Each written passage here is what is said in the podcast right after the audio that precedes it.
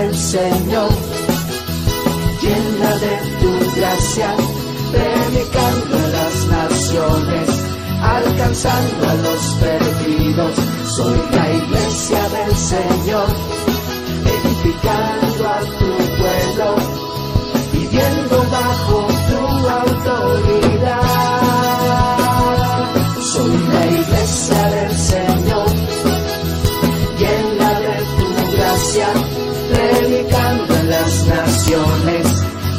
alcanzando a los perdidos.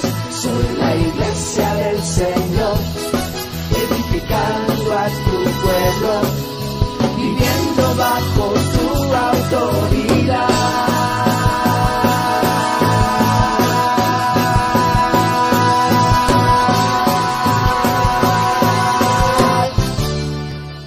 Le voy a invitar a que se ponga de pie y abra su Biblia en la carta a los Colosenses, capítulo 3.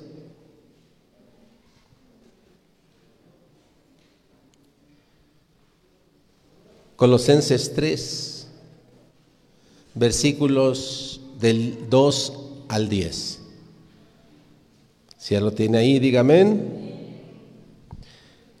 Me sigue ahí con su mirada, la palabra del Señor dice así.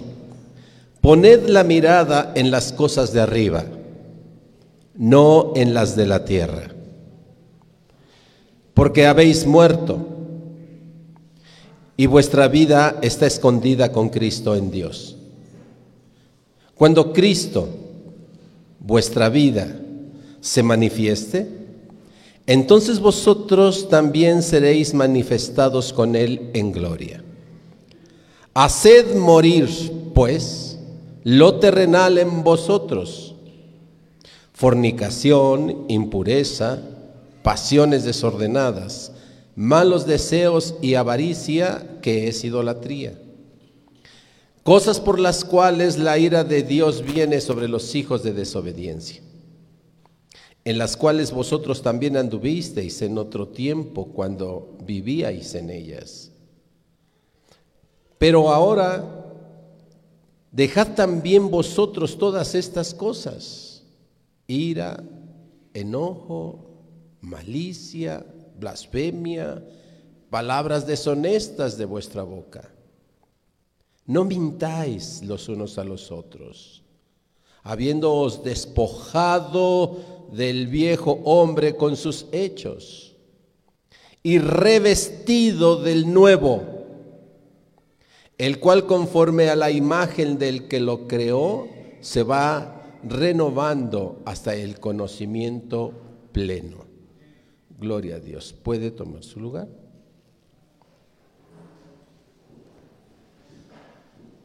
Y ahora quisiera que pusiera atención. Eh, traigo aquí dos prendas. Una prenda para una mujer, es una hermosa blusa, y un pantalón para un varón. A la primera mujer que me quiera ayudar y venir acá, ¿verdad?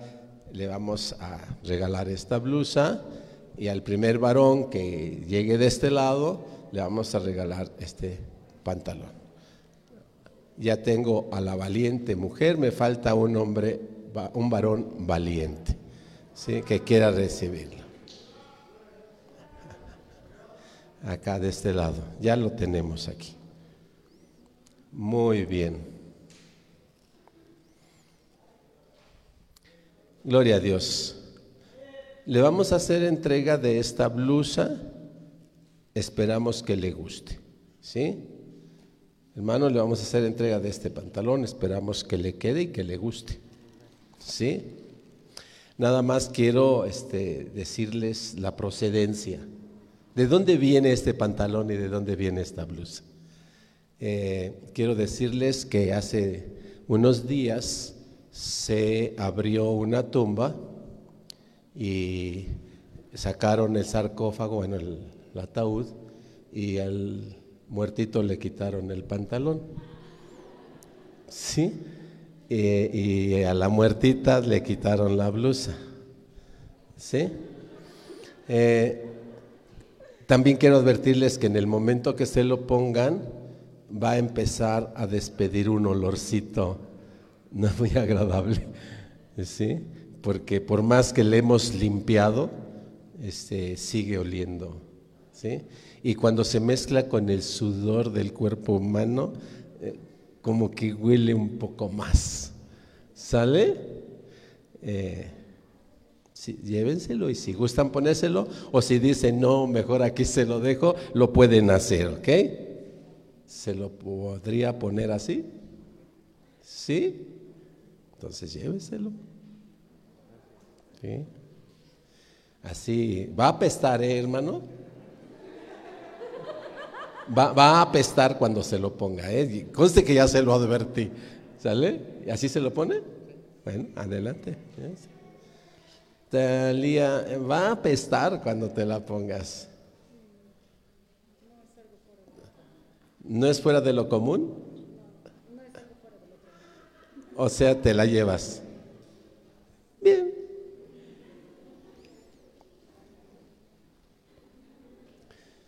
Hoy vamos a hablar acerca del vestido.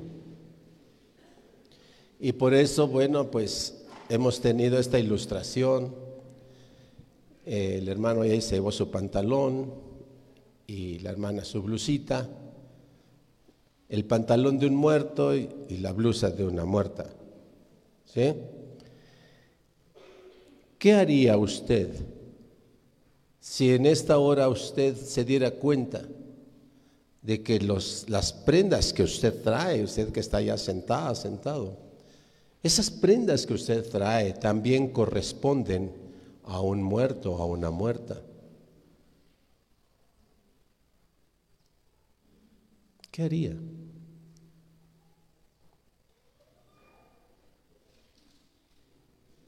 Medite su respuesta. Y trate de buscarle una justificación a su respuesta. Si usted dice sí, no, pues sí, no hay problema. Como dijo ahorita Talía, pues no es nada que no sea común, o sea, de todas maneras apestas.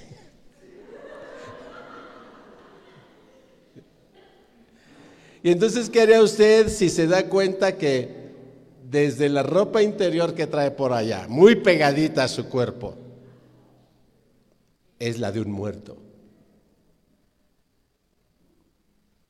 Piense en su ropa interior. Eso que está pegado a su cuerpo. Y es de un muerto. Y apesta.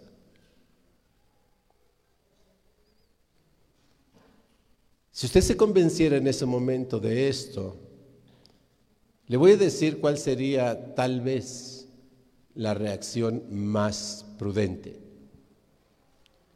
El auditorio se quedaría vacío. Y saldría todo el mundo corriendo a un lugar privado, ¿verdad? agarrar y quitarse hasta los calzones. Diciendo que traer calzones de muerto, playeras de muerto, calcetines de muerto, blusas, pantalones, camisas de muerto. Yo no quiero traer eso.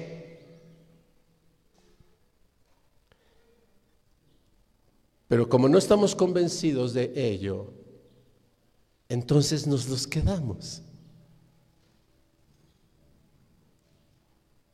Y ahora una siguiente hipótesis.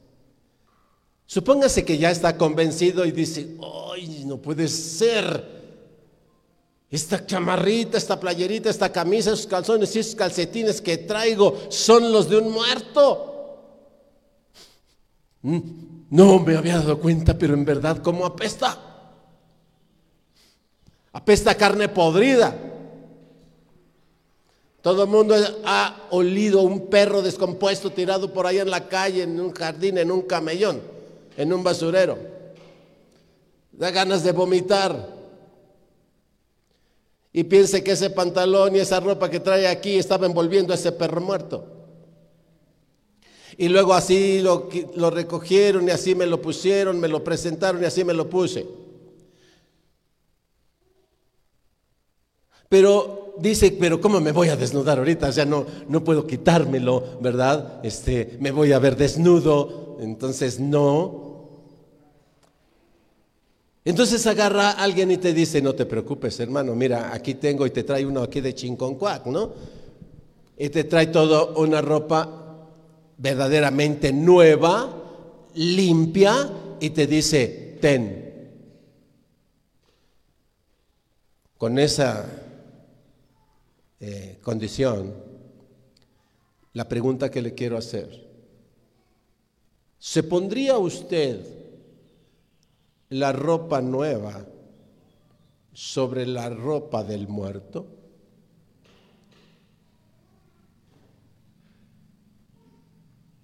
Ok. Vamos a hablar, quédese con esas imágenes ahí. Y vamos a entrar a analizar el texto, a analizar el mensaje de Dios, lo que Dios nos quiere decir, lo que Dios quiere que nosotros conozcamos y que nosotros estemos conscientes. Y entonces, pues empezamos a reconocer primeramente qué es el vestido, qué son las vestiduras. El vestido es esa cosa que nos ponemos con diferentes propósitos e intenciones. Un primer propósito del vestido es cubrirnos. Un primer propósito del vestido es cubrir lo oculto, cubrir lo que no queremos que se vea.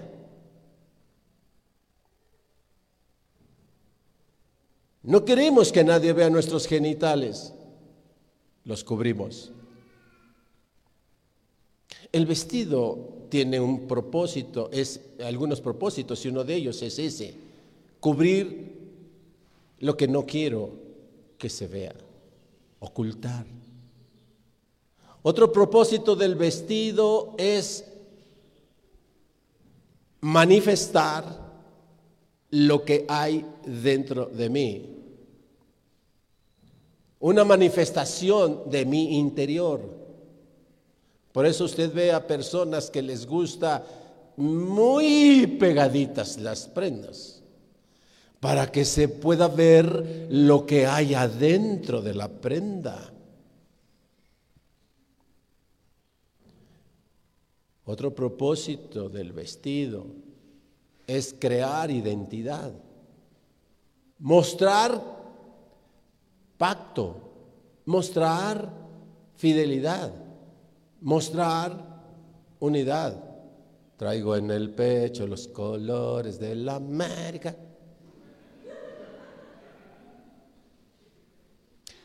Así es que hay por lo menos tres razones por las cuales usamos un determinado vestido. Uno, para que todos sepan que somos leads. ¿Verdad? Somos unidad. Otro, para cubrir, ocultar lo que no queremos que sepan los demás. Y el otro es para mostrar lo que hay detrás del vestido.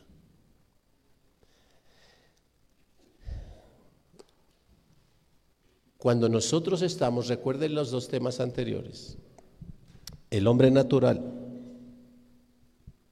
el hombre con el espíritu muerto, el hombre con un espíritu que apesta, porque los muertos apestan. Así es que el hombre natural que está abrazando a su espíritu muerto, apestoso,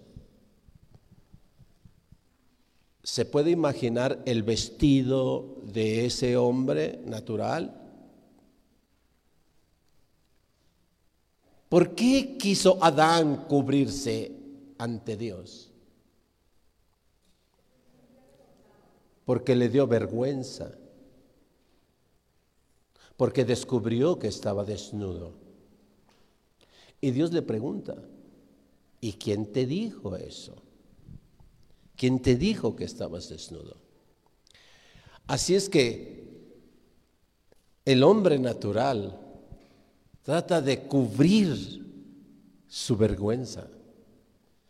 Trata de cubrir la pestilencia del espíritu que está abrazando.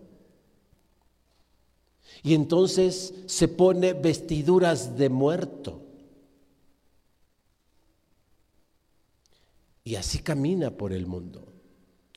Así anduve. Y así andamos y hemos andado con vestiduras de muerto.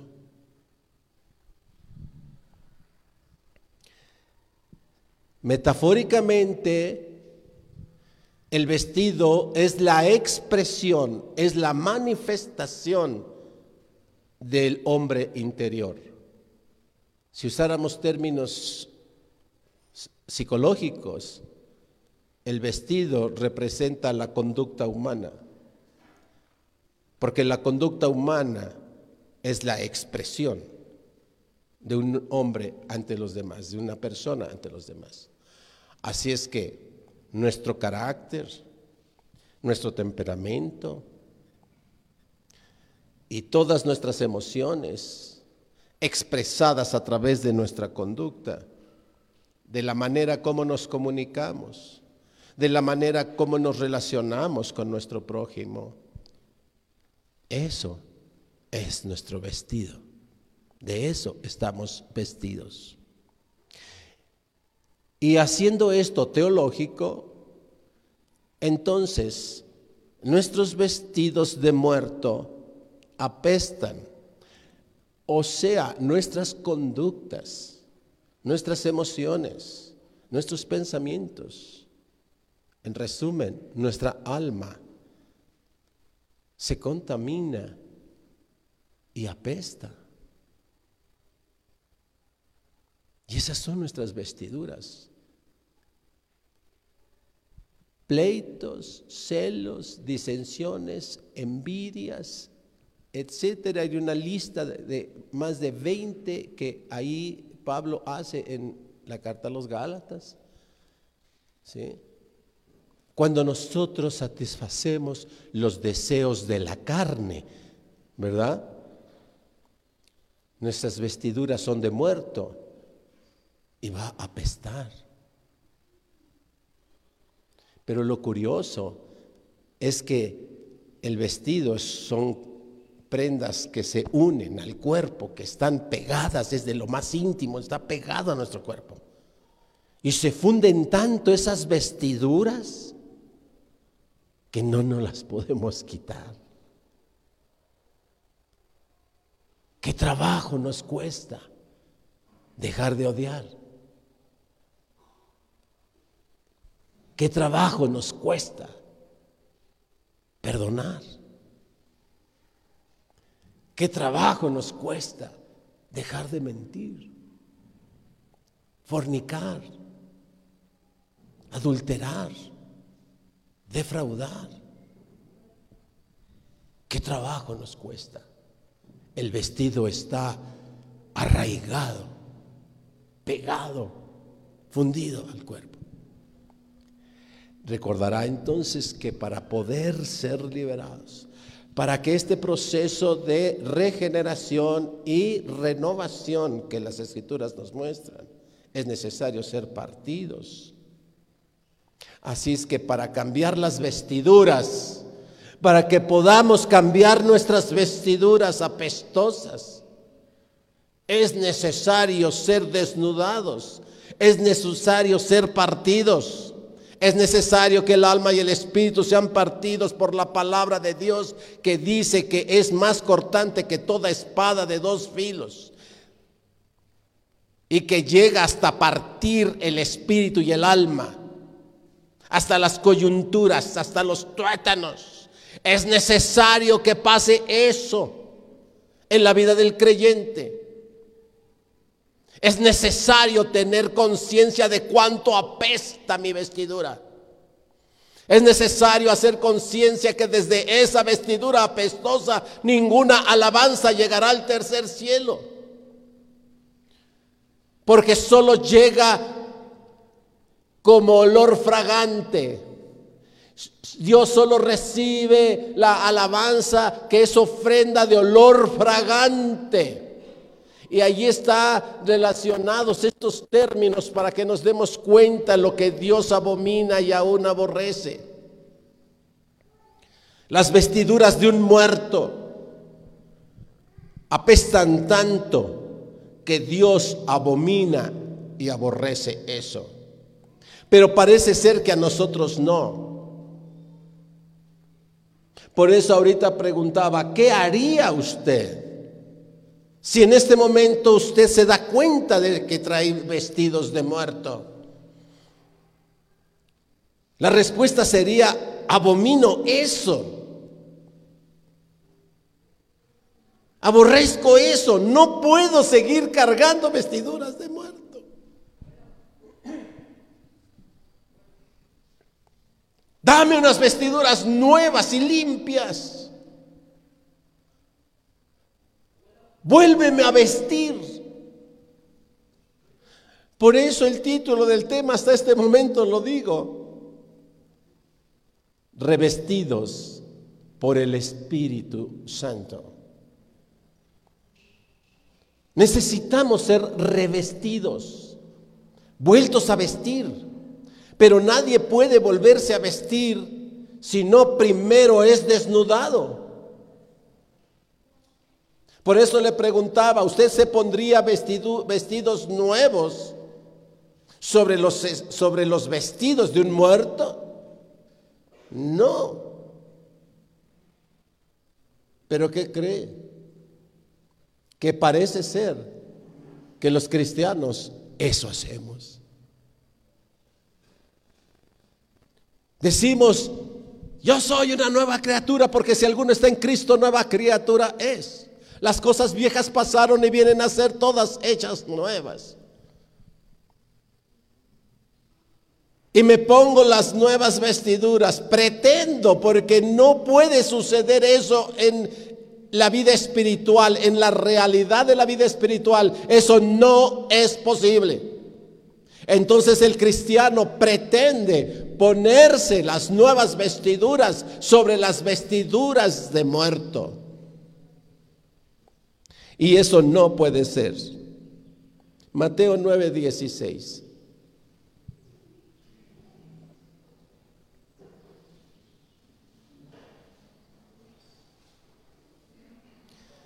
Cuando lo tenga, diga amén. Mateo 9, 16.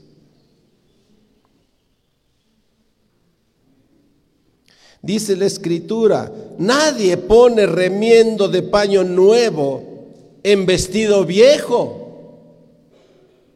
porque tal remiendo tira del vestido y se hace peor la rotura. A ver, vamos de nuevo.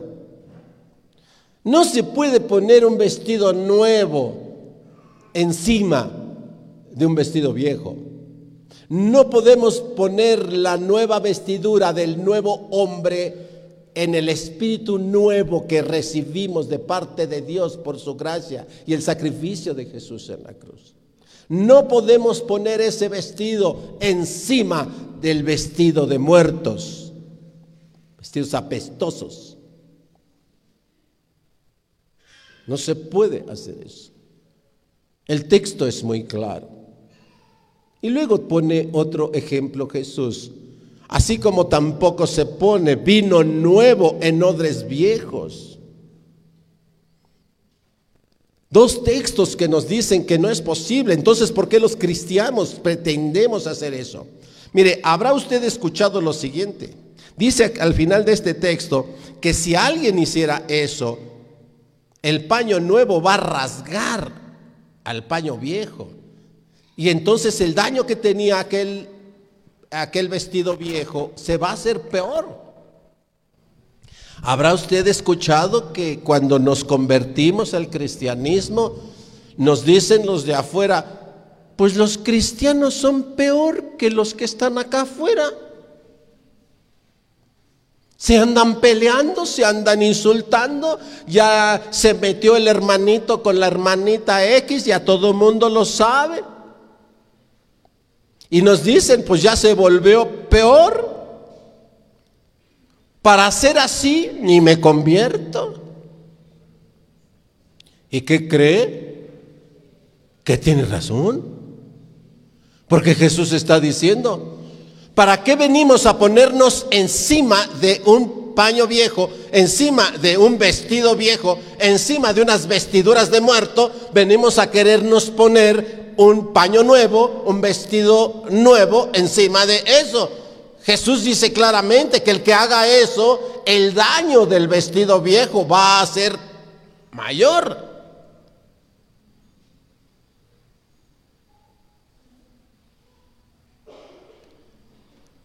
No puede hacer así, hermanos.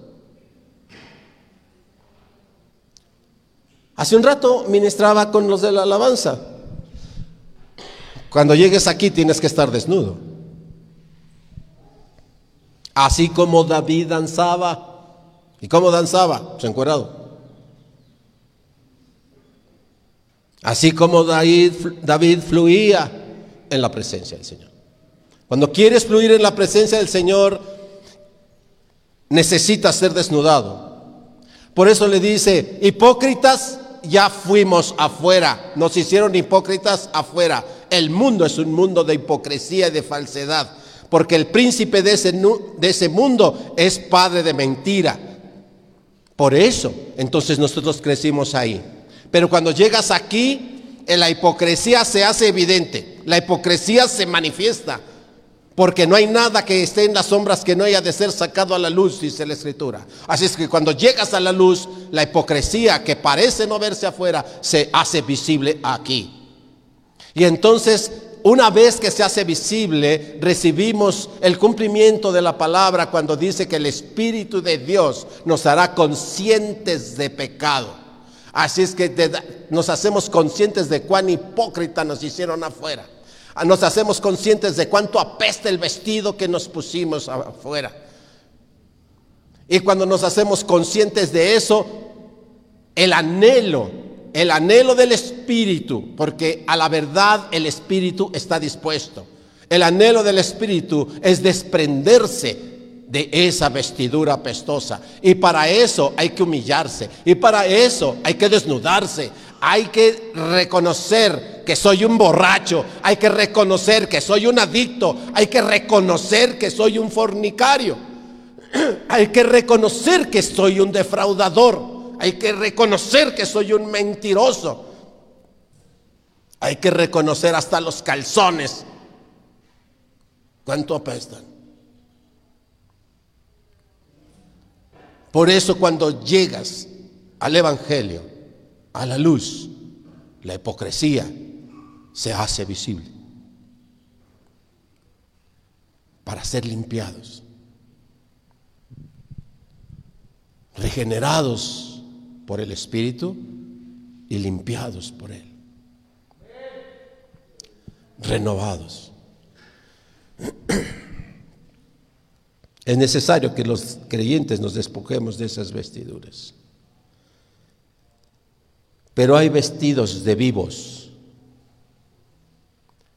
Esa es la vestidura de los muertos. Pero hay un vestido de los vivos, de los que viven para siempre, de los que hemos recibido ese espíritu de vida eterna. Así es que Dios se preocupó no solo de darnos un nuevo espíritu de vida eterna, un espíritu de adopción por el cual clamamos a Padre. No solamente se preocupó de darnos un espíritu por el cual podemos escuchar por su intuición la voz de Dios, sino que Él se encargó de darnos un vestido nuevo para ese espíritu nuevo. Porque no podemos a ese espíritu nuevo ponerle las vestiduras del viejo espíritu, del espíritu muerto. Apocalipsis 3, 4 al 5.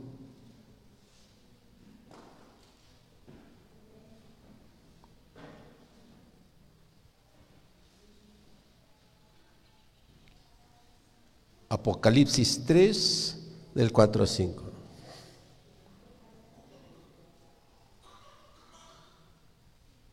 ¿Está ahí? Dice la palabra del Señor. Hablándole a las siete iglesias. Dice, pero tienes unas pocas personas en Sardis que no han manchado sus vestiduras. Y andarán conmigo en vestiduras que blancas, porque son dignas.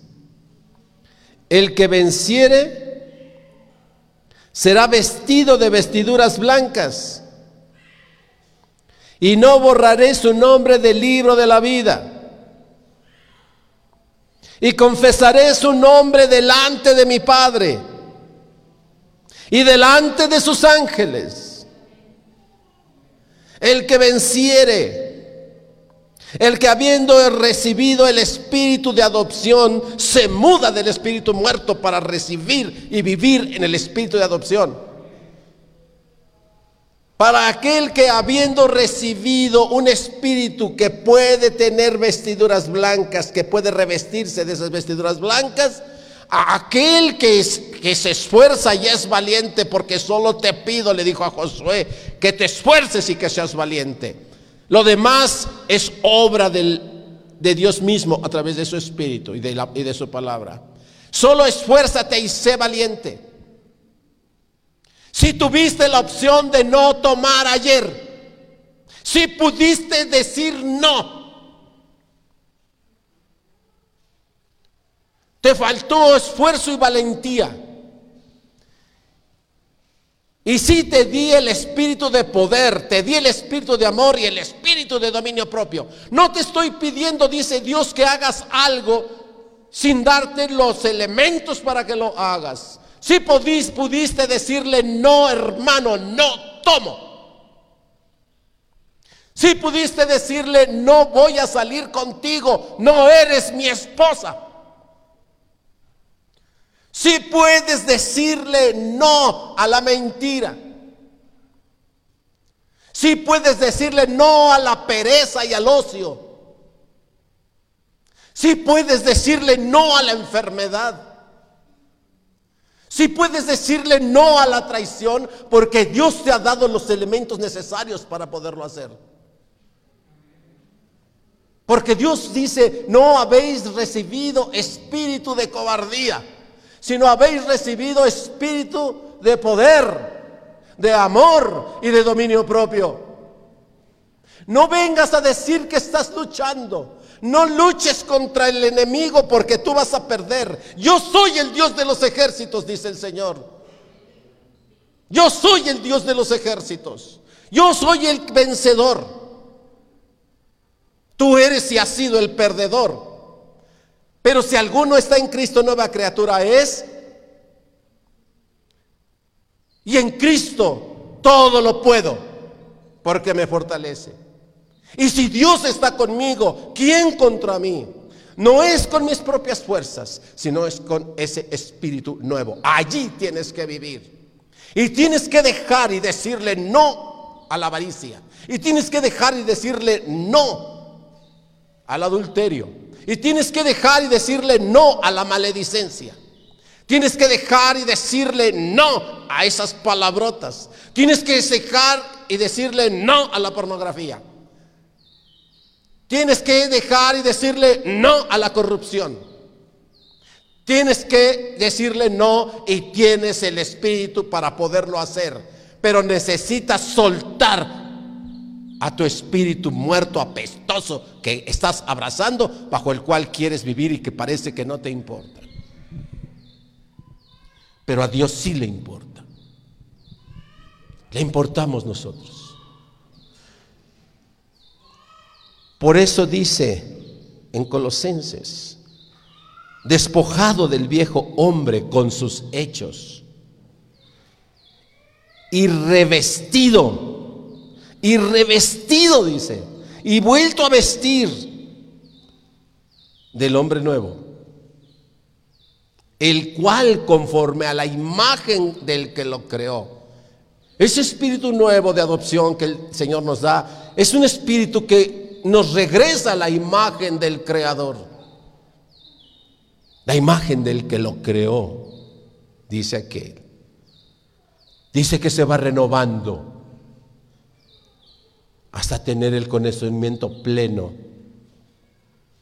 hasta la plenitud del Hijo de Dios. Entonces, si ya cayó ese 20 hoy, Dios está esperando una respuesta del hombre. Dios está revelando su verdad al hombre para que sea libre. Y Dios está esperando una respuesta de cada persona que recibe la revelación. Quiero aclarar a todos que hay una diferencia entre reaccionar y responder.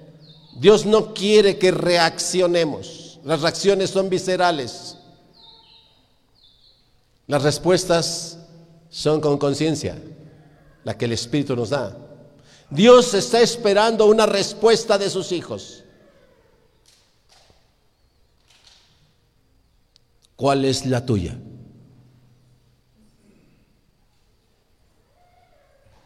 Deja de ver la respuesta que tu hermano, tu prójimo dé. Deja de mirar que si tu hermano, tu prójimo es un hipocritota que no responde correctamente al Evangelio.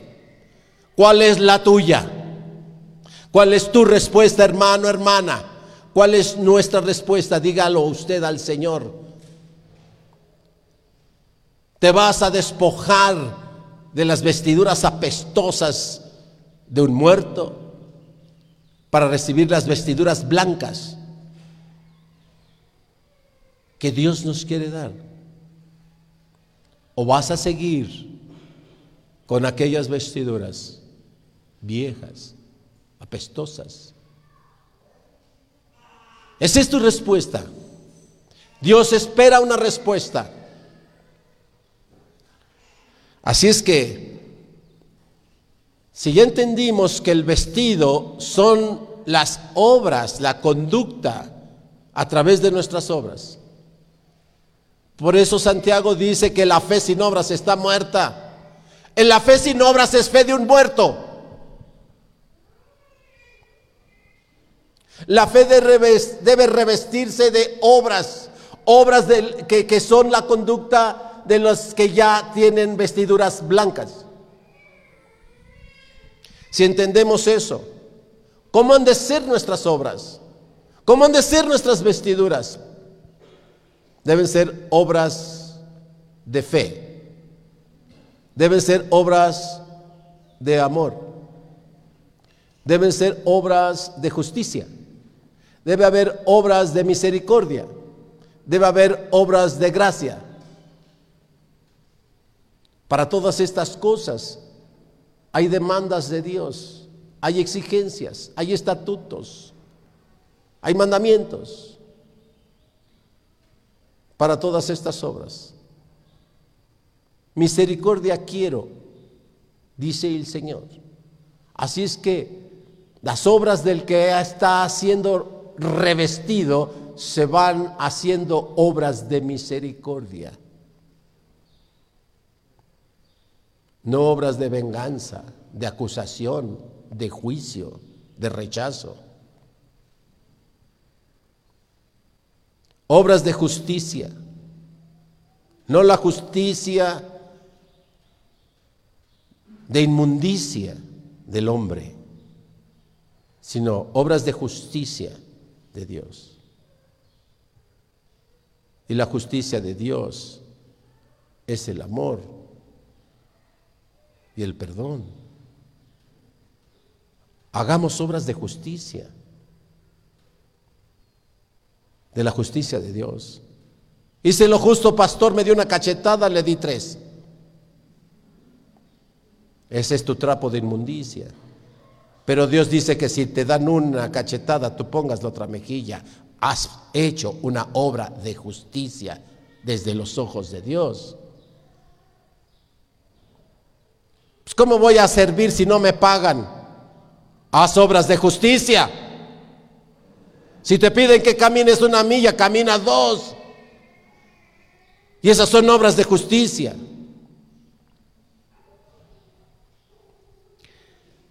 Así es que ahora sabemos cómo se ven ante el mundo,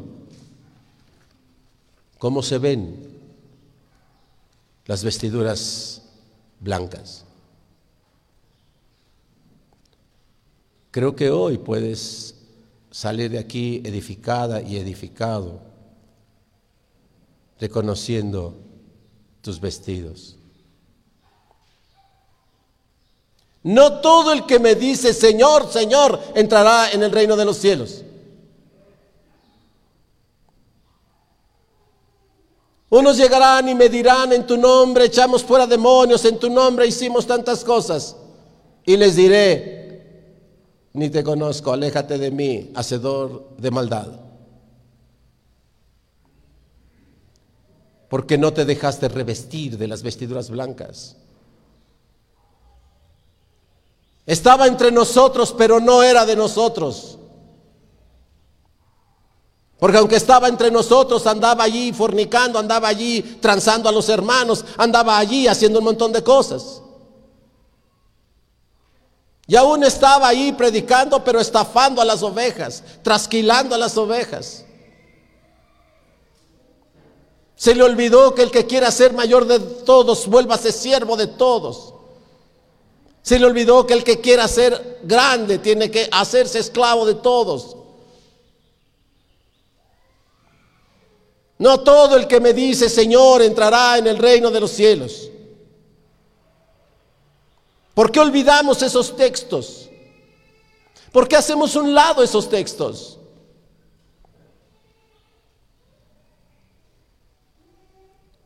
Muchas cosas, obras de justicia, de misericordia, de gracia tenemos que hacer. Pero la escritura es clara que aún sobre todas estas cosas, dice Colosenses 3, Colosenses 3 del 12 al 15, vaya ahí a su Biblia. Colosenses 3 del 12 al 15.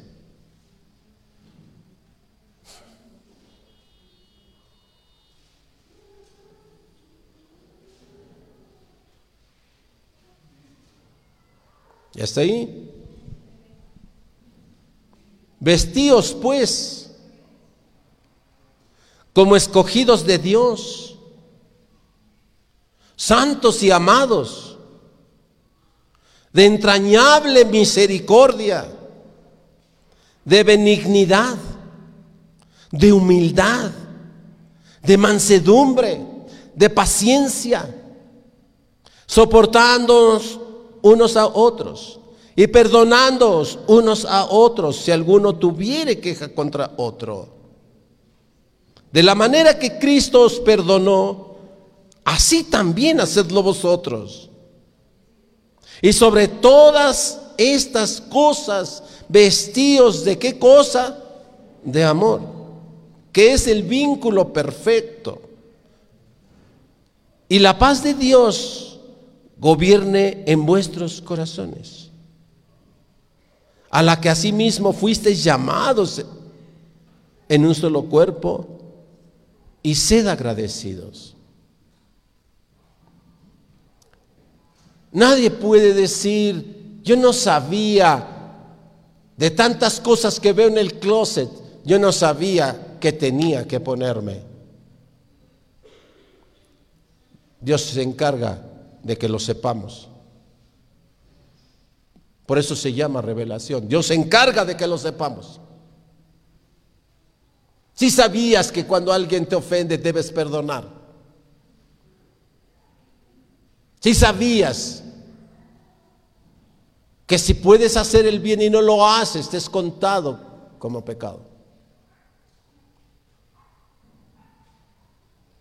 Si sabías que solo hay un que hay un solo Dios. Si sabías que tu cuerpo es templo y morada del Espíritu Santo. Si sabías que hay una gloria y un infierno. Si sabías que hay un juez y único juez. y no otro. Si sabías que tú no puedes ser juez. Si sabías que mía es la venganza, yo pagaré. No digas que no sabías. Si sabías lo que iba a pasar con tu matrimonio. Si sabías. Si sabías los riesgos que había si tenías relaciones ilícitas. Si sabías, dice el Señor, si sabes.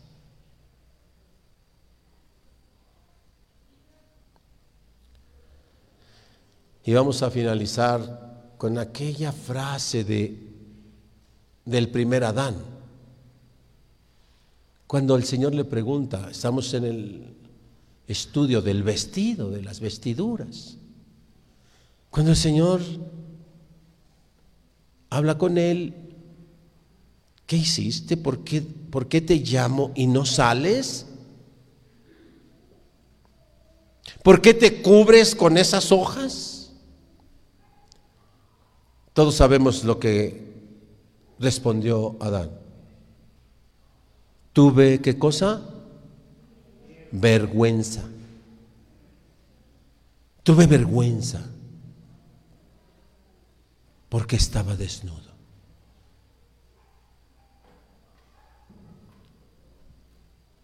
Así es que los vestidos los usamos para cubrir nuestra vergüenza. ¿Qué es la desnudez? La desnudez es quitar todo vestido que oculte lo que está adentro. Dios quiere quitarnos el vestido que cubre todo nuestro pecado. Porque Él está dispuesto a perdonar. Por eso dice, confesaos vuestros pecados. Hay tanta misericordia. Es tan grande en misericordia Dios y tan tardo para la ira. Es tan grande su misericordia que si nos presentamos desnudos ante Él, heme aquí, Señor, pecador soy. Como aquella oración de aquel que estaba allá en el fondo, ¿verdad? Que dijo, sé propicio a mí, pecador. Allá en el fondo no al frente, allá en el fondo, reconoció su desnudez y recibió la misericordia de Dios. Pero si estás con ojos altivos aquí, creyendo que tú porque ministras acá, porque predicas allá, porque eres líder allá, porque limpias acá, porque vas allá, porque estás en la célula, porque haces cosas, y, si eh, de eso se alimenta tu vanidad, ¿de qué sirve? Hay que estar desnudos ante el Señor. Todos estamos destituidos. Todos necesitamos a Cristo. Tanto. No importa lo que hagamos. No importa que yo sea pastor. Eso no me santifica. Necesito a Cristo tanto como usted. Así es que la desnudez es quitar el vestido que oculta la verdad de lo que hay en el hombre interior. Mentiras, celos, envidias, fornicaciones, rencores, eso es lo que hay. La vergüenza de esa desnudez es parte de nuestra herencia del hombre caído. Todos vamos caminando con vergüenza. No importa que nos paremos acá en el altar, pretendemos cubrir cuán pecadores somos también, aún estando acá. Porque nos da vergüenza. No vayan a descubrir mi pecado. Todos vamos caminando tomando la mejor pose. ¿Eh? Todos procuramos las palabras domingueras. ¿Verdad? Todos sacamos la sonrisa. No sea que vayan a descubrir que me cae bien gordo. Hermanita, buenos días. Nos da vergüenza que puedan descubrir y nos puedan ver desnudos. Tenemos miedo al escándalo de la vergüenza del pecado oculto. Y dice el Señor, ¿a dónde te meterás que yo no te pueda ver? ¿En qué sonrisa te vas a, a esconder? ¿En qué pose de hombre santo, mujer santa, te vas a esconder que yo no te puedo ver? Aprendamos a desnudarnos y a pedir perdón. Y decirle, Señor, dame, dame de beber. Señor, dame las nuevas vestiduras. Quiero ser revestido, quiero ser revestida. Así es que las vestiduras, la vergüenza, de aquellas vestiduras del espíritu caído son la herencia adánica, pero la herencia en Jesús son las nuevas vestiduras. Recíbelas, recíbelas, recíbelas. Cierra tus ojos si las quieres recibir.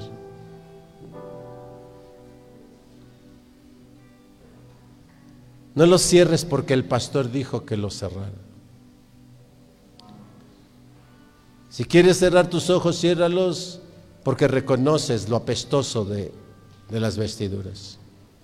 Porque puedes hoy presentarte desnuda, desnudo ante el Señor y decir, Señor, me has desnudado Señor, verdaderamente tu palabra es más cortante que toda espada de dos filos. Hoy ha tocado los tuétanos de mi corazón, Señor. Hoy ha cuestionado mi fe. Hoy tu palabra ha cuestionado mis obras. Hoy tu palabra ha cuestionado mis pensamientos. Hoy tu palabra ha puesto a prueba mis emociones y mis sentimientos. Hoy tu palabra ha puesto a prueba mis sueños. Hoy tu palabra ha puesto a prueba mis anhelos. Hoy tu palabra ha puesto a prueba mis afanes. Así es que me presento desnudo, desnuda ante ti, Señor. Y te pido en el nombre de Jesús, haz tu obra, Espíritu Santo, en mi vida. No quiero salir de aquí nuevamente como cada domingo apestando. No quiero más eso, Señor. No queremos. No queremos más eso, amado Padre. Quebrántanos, pártenos, renuévanos, revístenos para que pueda levantar ofrenda de olor fragante. Que todos mis actos, que todas mis emociones, que mi temperamento y mi carácter sean regulados por tu Santo Espíritu para que mi vida entera sea una ofrenda viva de olor fragante y agradable a ti. Que así suceda, Señor. Pero solo tú puedes hacer eso en mi vida. Solo tú puedes hacer eso en mi ser. Yo no lo puedo hacer. Yo no quiero luchar. Tú eres el rey vencedor. Así es que en tus manos nos ponemos. Pon tu vida. Pon tu familia.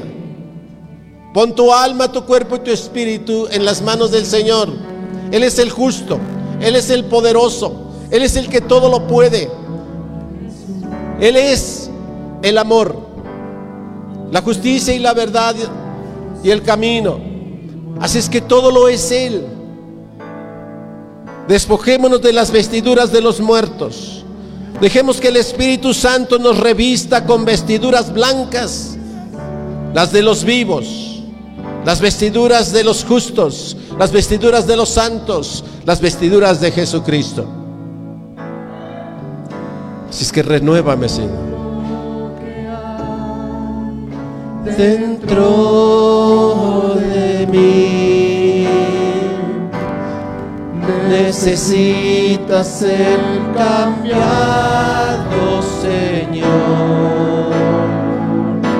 Por- Porque todo lo que hay dentro de mi corazón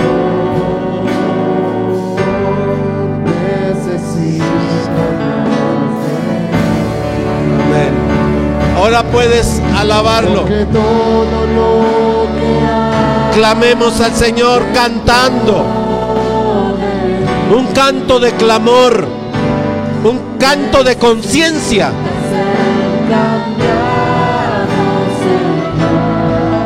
Amén. Porque todo lo que hay dentro de mi corazón necesita más de. Cántalo desde el fondo de tu corazón. Dentro de mí necesita ser cambiado, Señor. Porque todo lo que hay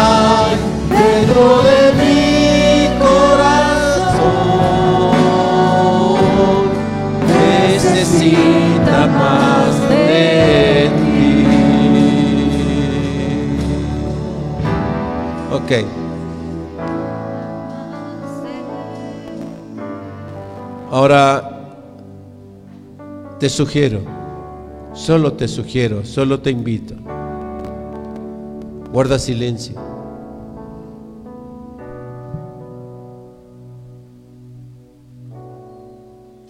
Y solo allí en el silencio es donde podemos escuchar a Dios. Ya no grite tu alma. Deja que la paz del Señor haga reposar tus ansiedades. Haga reposar tu alma. Eche fuera esas ansiedades.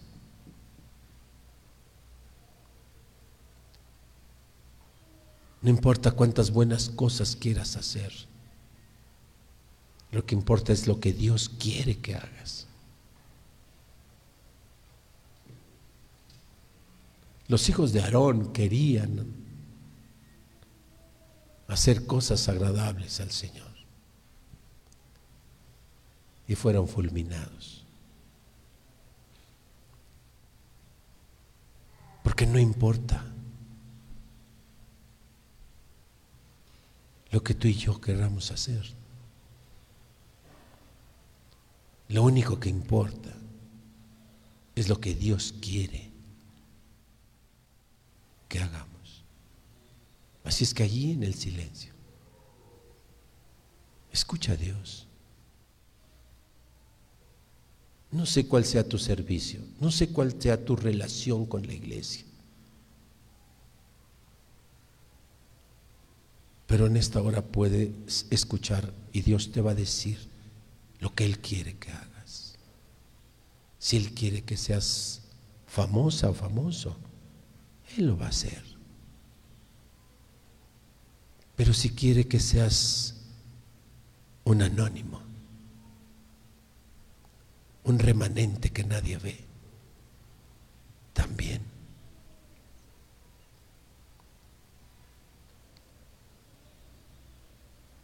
Así es que métete en tu aposento. Aléjate del ruido. Y ahí ora. Solo te quiero recordar que orar no es tanto hablar con Dios. Orar es oír a Dios. Jesús no se iba al huerto a estar hable. Jesús no se levantaba de muy de madrugada para irse al huerto, ¿verdad? Apartarse para estar hable y hable y hable. Se apartaba para orar, dice. Es decir, se apartaba para escuchar al Padre. Orar es escuchar a Dios. Ora. Tienes unos segundos maravillosos. Deja que el, que el Señor te hable. Estén atentos tus oídos.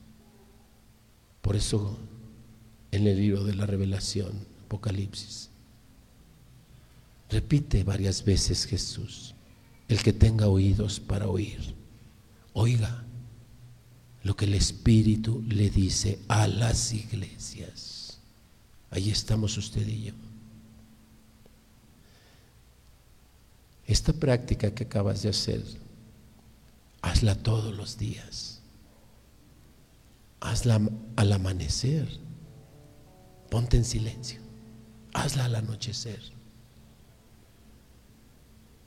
Ponte en silencio. Sepárate del ruido del mundo. Escucha a Dios. No toques las puertas incorrectas. Solo hay una puerta y es angosta. Es estrecha. Glorifiquemos a Dios. Dígale ahí en lo secreto, gracias Señor. Y simplemente, gracias. Porque tuya es la gloria y la honra. Amén. Amén. Dele un aplauso al Señor. Soy la iglesia del Señor, de tu gracia, predicando las naciones, alcanzando a los perdidos. Soy la iglesia del Señor, edificando